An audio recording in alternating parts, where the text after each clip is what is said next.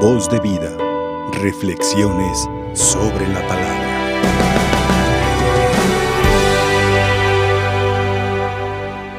De pequeños nos enseñaron a rezarle al angelito de la guarda, pero fue de esas cosas que fuimos dejando atrás, como de aquellos cuentos de los que fuimos madurando y nos fuimos desengañando.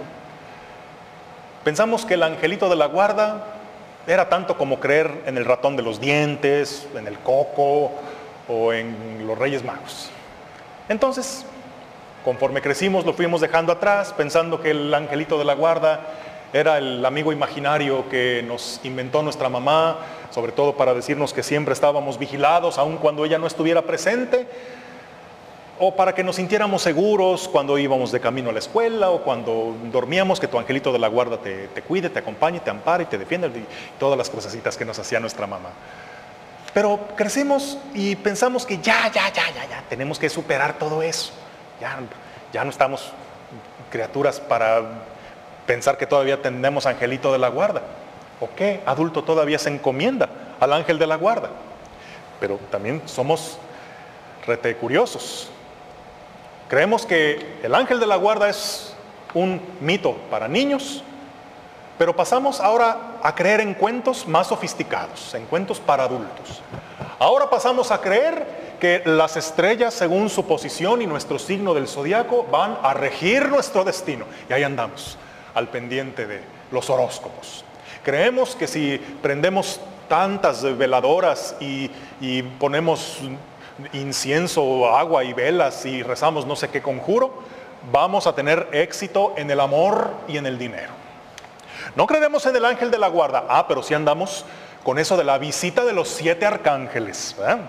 Y ahí andamos reenviando la cadena, que los siete arcángeles, y pídele tus tres deseos, y ten ahí tu, tu, sándalo y tu vela para que cuando vengan, ay, Y creemos que según tengamos acomodada nuestra casa, es que va a fluir la energía positiva y andamos tomando cursos de Feng Shui. No creeremos en los ángeles, pero como que no quiere la cosa, ahí andamos poniendo que las hadas, que los trolls, que los duendes, que porque dicen que alejan las malas vibras. Ahora, seguimos creyendo en Dios, pero ahora le llamamos de otra manera. No creemos en Dios como lo enseña la iglesia, como lo enseñan los curas. No, ahora le llamamos el universo. Le llamamos la energía cósmica o la buena vibra o el karma o el destino. Simplemente nos vamos haciendo de cuentos más sofisticados. Pero bueno, si tú sigues considerándote creyente, católico, los ángeles de la guarda no son un mito para niños. Es una verdad de fe, atestiguada en la Sagrada Escritura desde el principio del Génesis hasta el final del Apocalipsis. Los ángeles hacen presencia y es que hemos de ser conscientes que no solo existe el mundo material, también Dios ha creado seres de orden espiritual, seres que son espíritu puro, que están a, su servicio, que le contemplan y le adoran, que Claro, son muy inferiores a Dios, pero eso sí, muy, muy superiores al hombre.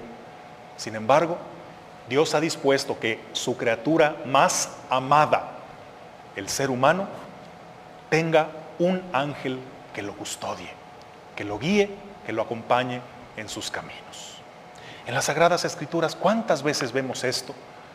Pues tenemos los ángeles que custodian la entrada en el paraíso. Tenemos el ángel con el que Jacob tuvo aquella lucha nocturna. Lo que escuchamos en la primera lectura, yo enviaré un ángel que vaya delante de ti para que te cuiden tus caminos. El ángel que detuvo a Abraham antes del sacrificio de su hijo Isaac, etcétera, etcétera, etcétera. En el Nuevo Testamento, ¿no vemos acaso los ángeles anunciándole a los pastores que el niño Jesús nació en Belén? ¿No vemos a los ángeles cantando himnos de alegría por el nacimiento del Salvador? Los ángeles que anunciaron a José, a los santos reyes en sueños, eh, los ángeles que servían al Señor en el desierto, que lo confortaron en el huerto de los olivos en su agonía, que liberaron a Pedro de la cárcel, los ángeles que estarán en su presencia con las trompetas en que según se nos revela en el Apocalipsis, la Sagrada Escritura está repleta de la presencia de ángeles. Tal vez sí, lo, más mítico de los ángeles, la forma en la que los representamos. ¿Qué más da que si les ponemos alitas, aureola o no? De todos modos son seres espirituales que no tienen una forma física. Si nosotros para representarlos de alguna manera los ponemos así, pues ahora sí que cada cultura represéntelos como quiera.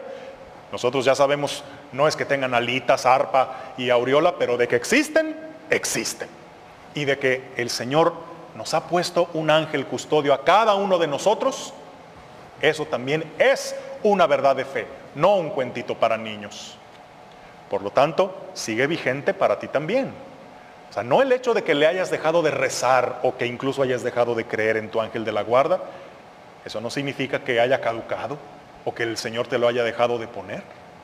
Y creo que si de niño le rezabas al ángel de la guarda, creo que con mucha mayor razón lo necesitamos ahora de adultos, porque de grandes tenemos más tentaciones, más peligros para el alma, de grandes corremos el riesgo de tener más crisis de fe, de sentirnos más solos, más deprimidos.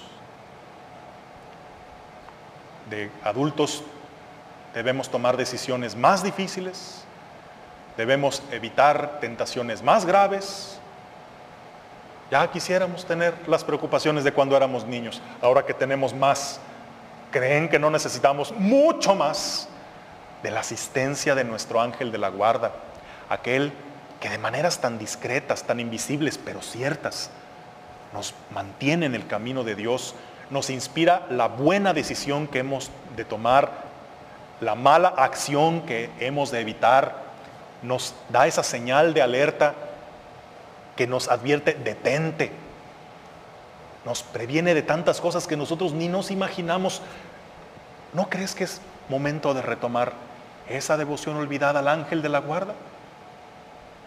Tan solo evoca esos años cuando en tu cama tu mamá te decía que juntaras las manitas y que antes de su bendición y de su besito de buenas noches, le rezaras a tu angelito de la guarda. Esa oración que ella te enseñó, que a lo mejor tú le enseñaste a tus hijos, pero que tú, ¿hace cuánto que no la rezas por tu cuenta? Tú que nos ves desde casa y nosotros que estamos aquí presentes, Vamos a decirla juntos y que desde ahora se nos haga una costumbre recordar que tenemos esa presencia que viene de Dios, nuestro ángel de la guarda, para custodiarnos y guiarnos en sus caminos. Por eso vuelve a juntar tus manos, a cerrar tus ojos y a decir, ángel de mi guarda, mi dulce compañía, no me desampares ni de noche ni de día, no me dejes solo porque me perdería. Amén. Voz de vida. Reflexiones sobre la palabra.